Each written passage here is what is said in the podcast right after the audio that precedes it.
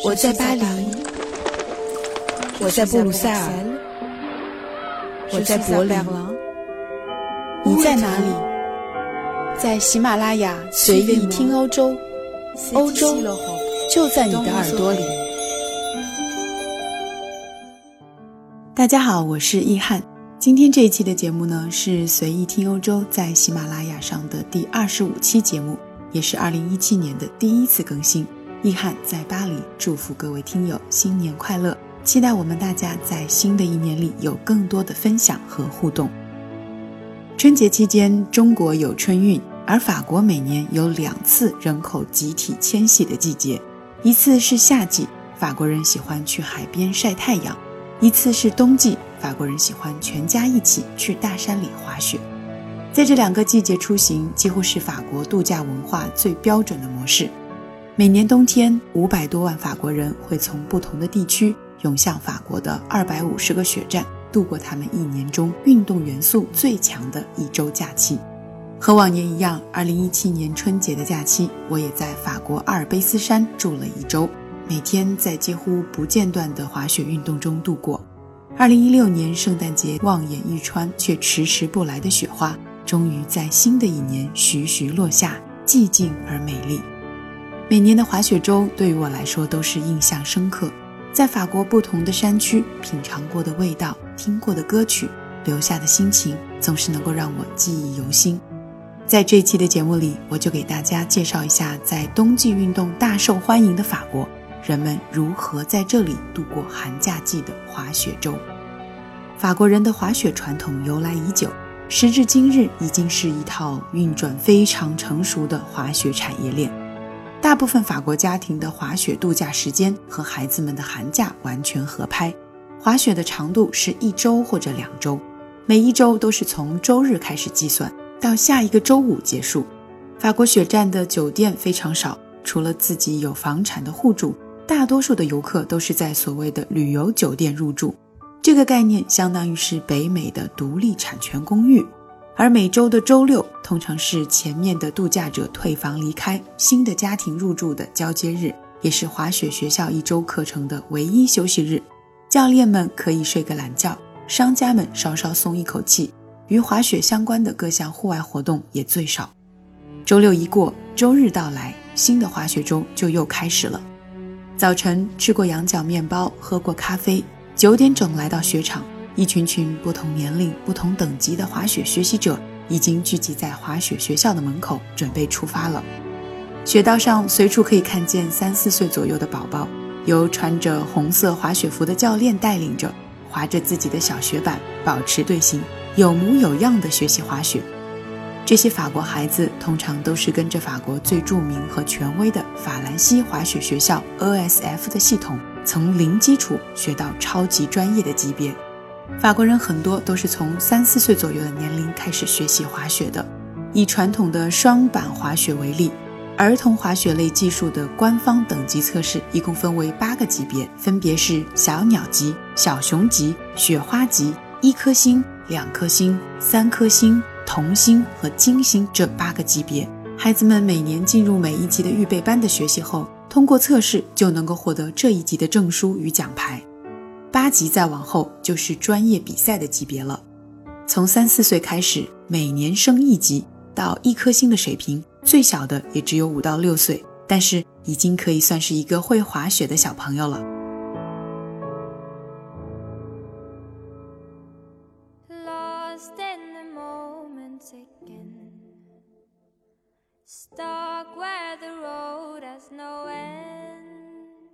法国滑雪学校的这套方法比较强调让孩子掌握很多滑雪的动作技巧。他们认为，滑雪水平的提高不仅仅在于滑雪的速度和雪道难度的增加，而更重要的是在滑雪过程中控制能力的逐渐增强。这样的理念我也十分的赞同。法国的阿尔卑斯山区建有世界上最大最著名的滑雪胜地，在其他的几个山脉，比如侏罗山脉、比利牛斯山脉。中央高原和福日山脉也都建有滑雪场，甚至在科西嘉也有一个滑雪场。而法国公认最适合也是最受欢迎的滑雪地点也在阿尔卑斯山脉，一般分为阿尔卑斯北部地区和南部地区。法国大部分的滑雪场都集中在这里。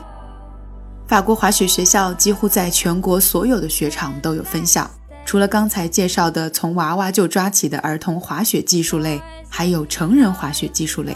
成人呢是分为四个等级，虽然不及给孩子的课程那么系统化，但是我还是建议来法国初学滑雪的朋友们选择跟着这个学校的成人课程，学好最基本的动作规范。这样一来，日后的滑雪进步的速度反而会更快，也会更加的安全。法国雪场的雪道从易到难分成绿道、蓝道、红道和黑道，主要是根据雪道的平均斜度、宽窄或者是凹凸的情况等因素来分的。雪道两旁插有细细的杆子，杆子的颜色就代表雪道的难度。看不见杆子的地方，通常就是难度更大的雪道 o h b i s t 也就是雪道外。这种雪道上的雪是没有经过压雪机压紧的天然雪地，厚薄不均匀。地况也看不出来，所以是那些四级以上、水平超强的滑雪专业户的最爱。当然，你也经常能够在这里看见摔倒的初学者，身边有不到八九岁的小孩子敏捷地绕开滑过去。但是没有人会在意，也没有关系。在雪道上的每一次摔倒都意味着一次进步。在法国生活多年，我发现很多法国人每年都有去同一个地方度假，保持同一种度假方式的习惯。每年夏天，他们会去同一个海滩浴场晒太阳；冬天会去同一个雪站滑雪。我曾经对此表示不能理解。为此，我的法国朋友对我解释说，对于很多法国人来说，去熟悉的地方度假能够免去不得不适应新环境的紧张和麻烦，也能真正的放松心情。对于人数较多的法国家庭尤其如此。他们也组成了法国国内的滑雪市场非常成熟和稳定的滑雪人群。除了五百多万法国人，每个雪季都有大约两百万的外国滑雪者到访法国，而且这个数字还在不断的增长。其中英国人占到四分之一，其次是意大利、比利时、德国和俄罗斯人。每个滑雪场的国外游客的数量大约占到酒店入住率的百分之七到百分之九。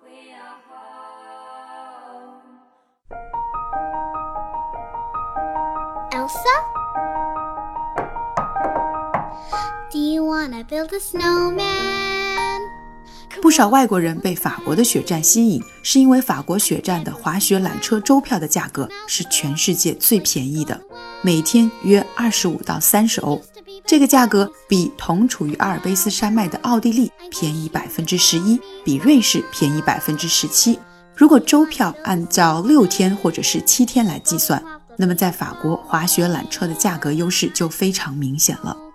这一点呢，主要是得益于法国雪站的运营和管理方式。一些主要的法国度假胜地在二十世纪六七十年代开始创建，最初为整体运营，从八十年代开始分开和分散了滑雪的机械提升设备，也就是 La h o m o d e Mécanique 的运营。